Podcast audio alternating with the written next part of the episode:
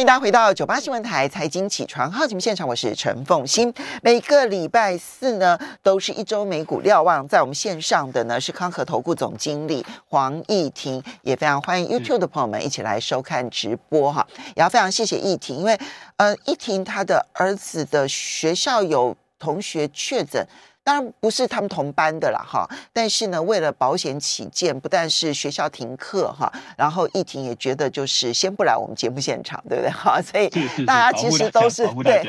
其实大家都是这样，我们就是小心的去。去应对这样子哈，好，那么嗯，在进入一周美股之前呢，我们先来看一下台股昨天的表现。台北股市昨天连续第二个交易日上涨，那么真正的站上了一万七千点之上，呃，上涨了一百五十五点，收盘指数一万七千一百四十八点，涨幅百分之零点九一，成交金额放大到两千九百三十一亿元。OTC 的部分呢，也上涨了零点七四点，收盘指数是二零五点五零点，涨幅百分之零点。三六成交金额是六百一十四亿元。那么美股呃台股的上涨，其实跟费城半导体的连续两个交易日的大幅反弹有很大的关系。不过今天凌晨看起来呢，美国股市又出现了一些休息了，怎么来看待？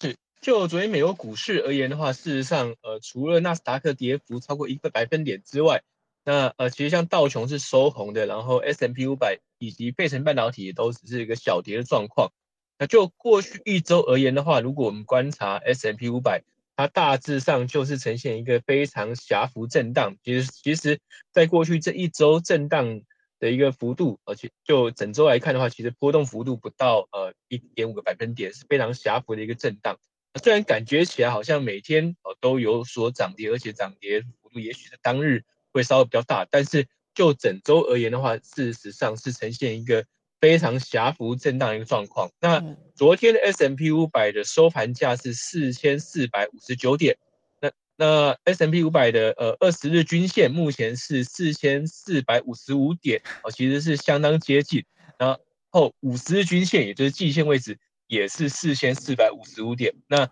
呃两百日均线是四千四百一十一点，也就是说过去这一周大概就是在两百日均线这下方，然后上方大概就是。五十日跟二十日均线的一个反压，所以呈现一个狭幅震荡，然后等待更多财报消息以及下个月数 FOMC 会议结论的一个呃观望氛围是相当浓厚。哦天哪，所有的均线几乎是纠结在现在这个位置了，所以过去这一个礼 拜也在均线这附近的位置上面也跟着纠结，要纠结到什么时候比较明朗呢？呃，就目前来看的话，因为呃市场。如果从利率啊，从呃美国公债率的一个角度来看的话，呃，过去这个半个月其实比较大的一个呃差异，呃或者比较大的一个显著改变啊，应该是在于殖率曲线变得更加的陡峭啊。那长年期的债券呢，呃上去的速度开始增加。那特别像是在呃两呃在昨前天的话，其实呃十年期指标公债值率一度是逼近百分之三。那昨天稍微压下来，大概是二点八多左右的一个水准，但是还是相对高。但是呢，两年期以内的一个公债殖率反而是呃变得比较低。那这样其实是反映投资人在先前出现了一个呃所谓的短暂的呃殖率权倒挂之后，有出现做重新的资产配置。也就是说，呃假假设短天期跟长天期的债券的值率是差不多，那投资人可能会选择。只有比较短天期的债券，而是去卖出长天期债券，所以反而是让殖率曲线变得相对比较陡峭。其实这在过去这几次的所谓殖率反转的过程当中，都有看到这个现象。所以我们不能去说，呃，殖率反转所造成的，呃，可能暗示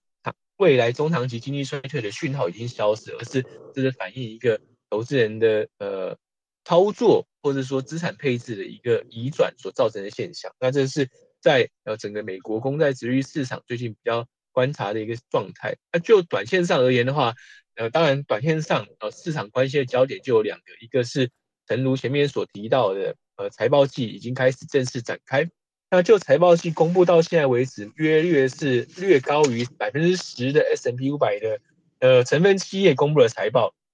当中呢，百分之八十左右，它的获利是优于预期啊，但是值呃值得关心的其实是呃这些呃企业公布财报之后的一个股价反应啊。平均而言的话，呃如果你是呃能够超越预期的话啊，事实上股价表现也没有太强的一个表现。那平均而言，在公布优于预期财报之后的两个交易日，呃这些呃个股的表现大致持平。但是如果是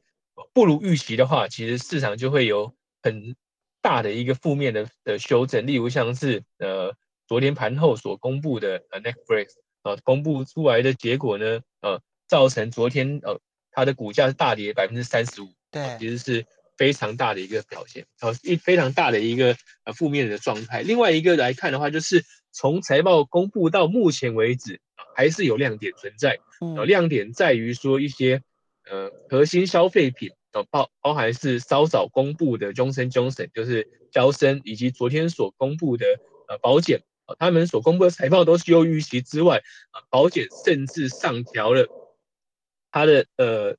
今年全年度的的营运展望。其实这反映的是说这种核心消费品啊，这呃民众的需求，即使在呃这些呃消费品涨价之后，因为它是必须消费，所以还是愿意去消费它，或者是。愿意去牺牲其他的消费来继续的去呃买买呃去消费这些呃或者是去支付这些呃必须必须的核心消费品，所以这也是呃目前为止呃到现在为止看起来呃财报公布最抢眼的一个区块，就是呃受到经济循环波动比较低，然后它的一个消费是有相对坚固性的一些产业类，然后目前来看的话，它的表现是。呃，相对正面的，这也是过去这呃几个交易日，其实道琼工业指数的表现是呃优于 S M P Y 跟纳斯达克的主要原因，就是这一些核心消费品，或是说呃相对起来比较防御型的股票，站在呃道琼工业指数当中的权重是比较重的。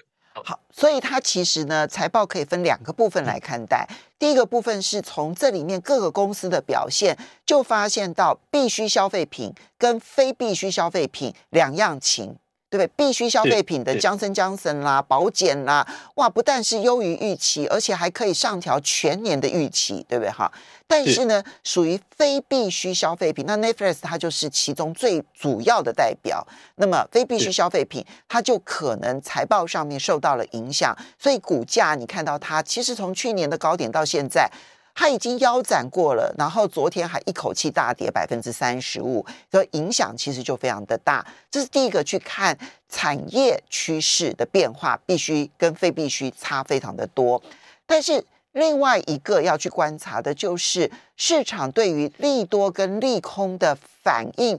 到底对哪一个比较敏感呢？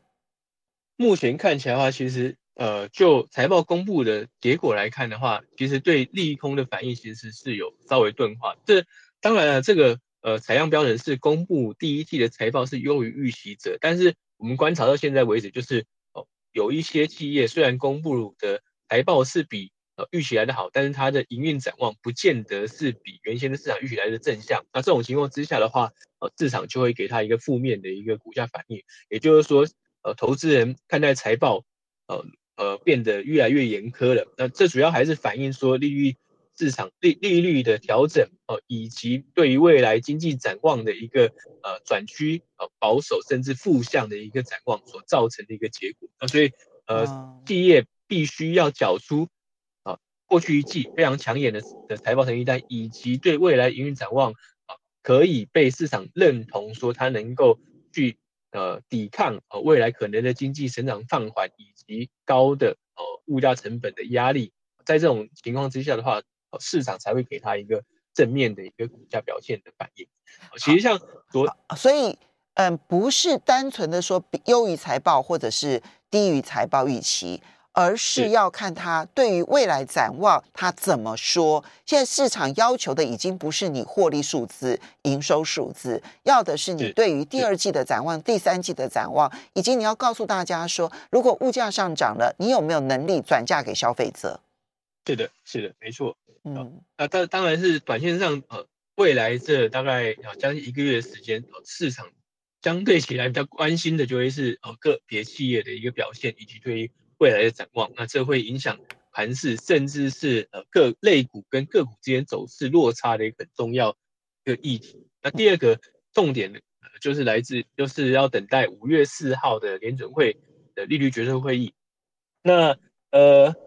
过了本周之后，其实就会是渐渐渐末期了，所以呃明天就是本周五的凌晨哦，本本周五凌晨到一点到两点左右哦，那鲍尔会在揭末期之前哦。举行最后一次的发言，那所以市场也会去屏息以待他的发言结果到底是怎么样。那目前看起来所以是到明天，明天过后，联准会的官员会有一个礼拜都不准讲话了，是不是？是的，是的，是的。是在在开会之前的话，他们就会进入静默期的。哦，所以呃，也就是说，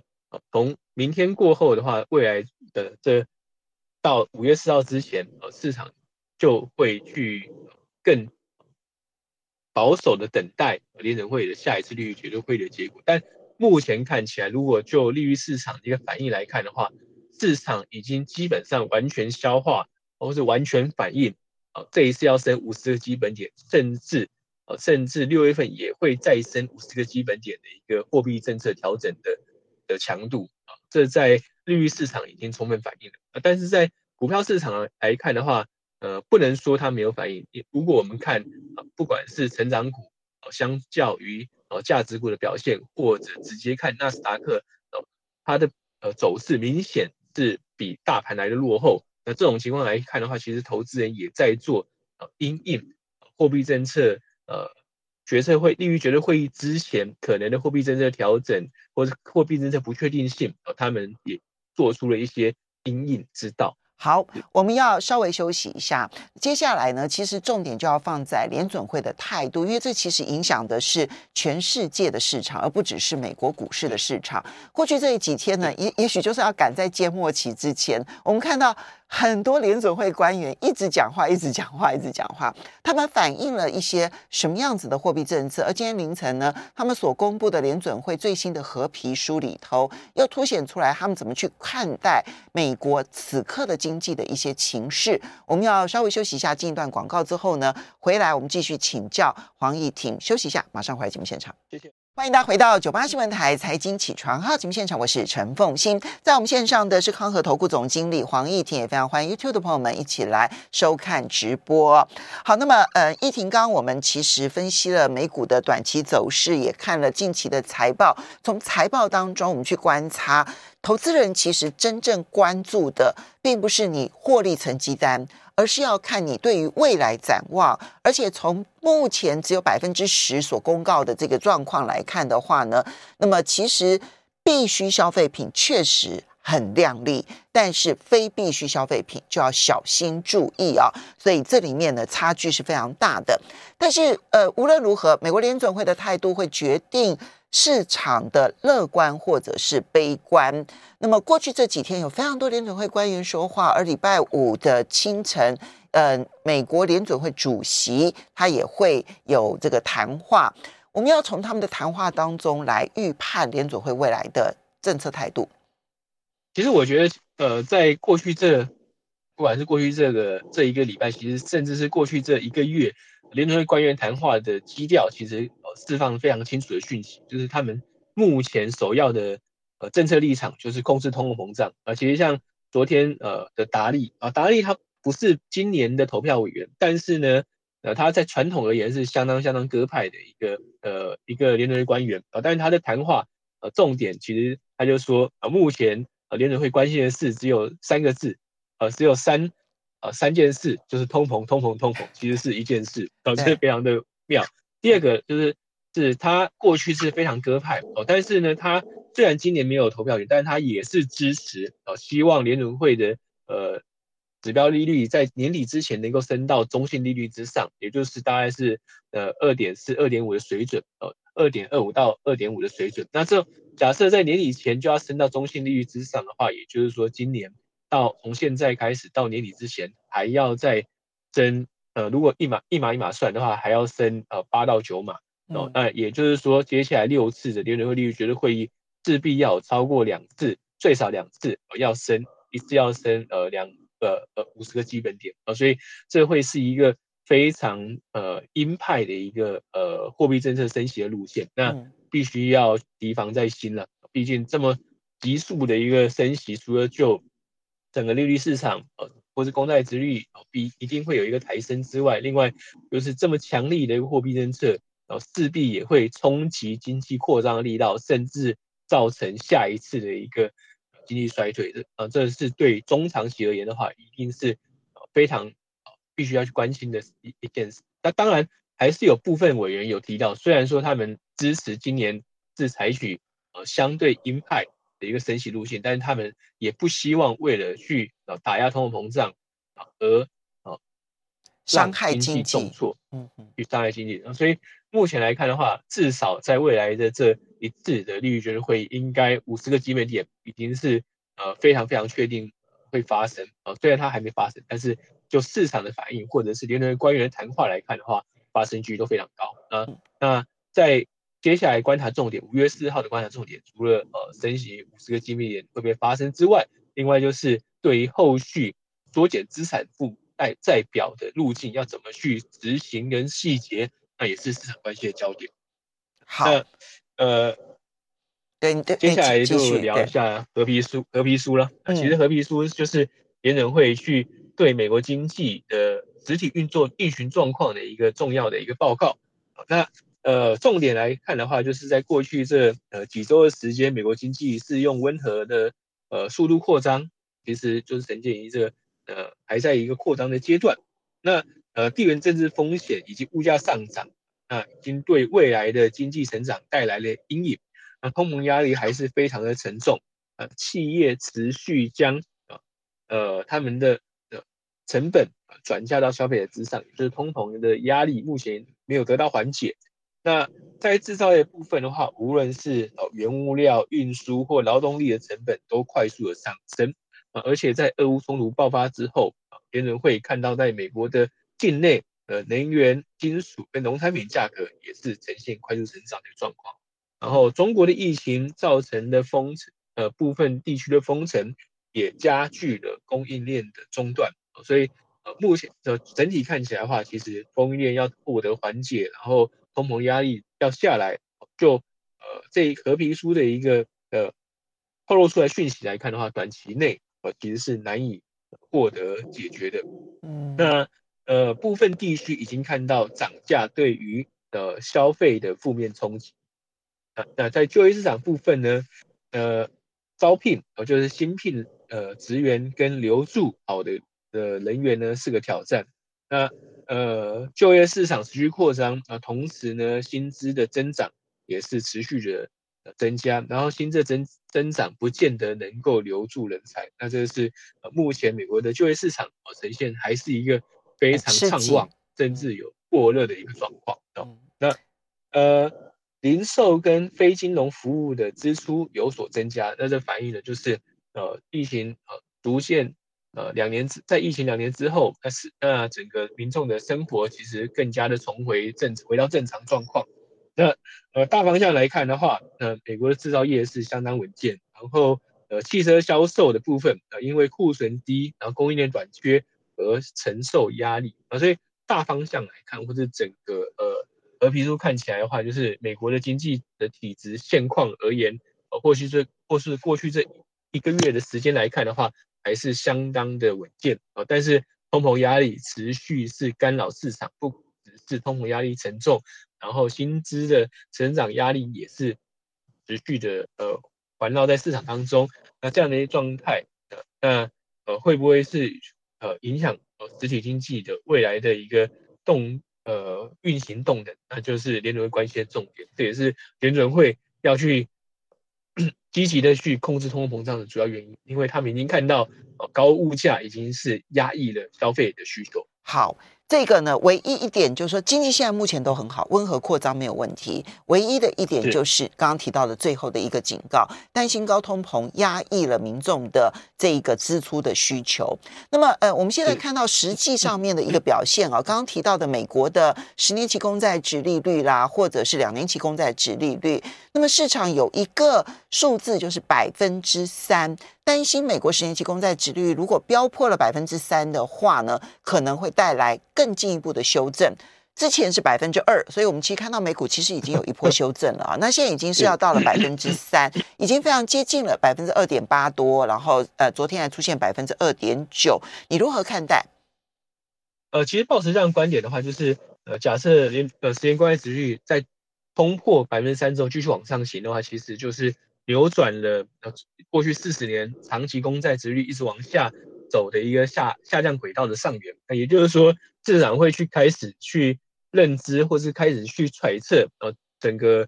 呃债市的长多，或是低利率的长期的低利率环境啊，将要呃受到改变啊，所以会再促使投资人做下一次的一个呃所谓的呃持股的转换，或是对于呃未来呃企业获利信心，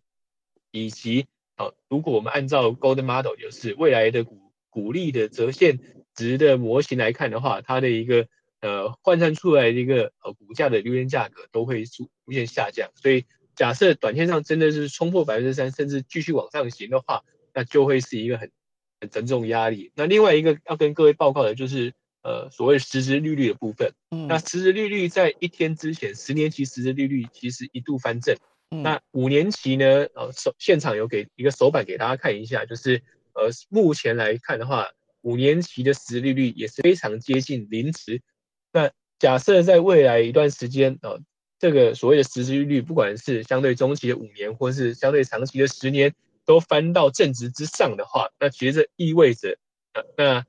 投资债券所带来的一个回报，已经可以超越或是去抵消呃通货膨胀的预期。那这种情况之下的话，呃，对于股市的投资就相对更加不利，因为呃，就会有相对比较稳健或是保守投资人，他会去做。呃，固定收益投资的一个转换，那对于股市的动能的话，就会受到压抑。第二，第二个来看的话，呃，当你的债券的收益率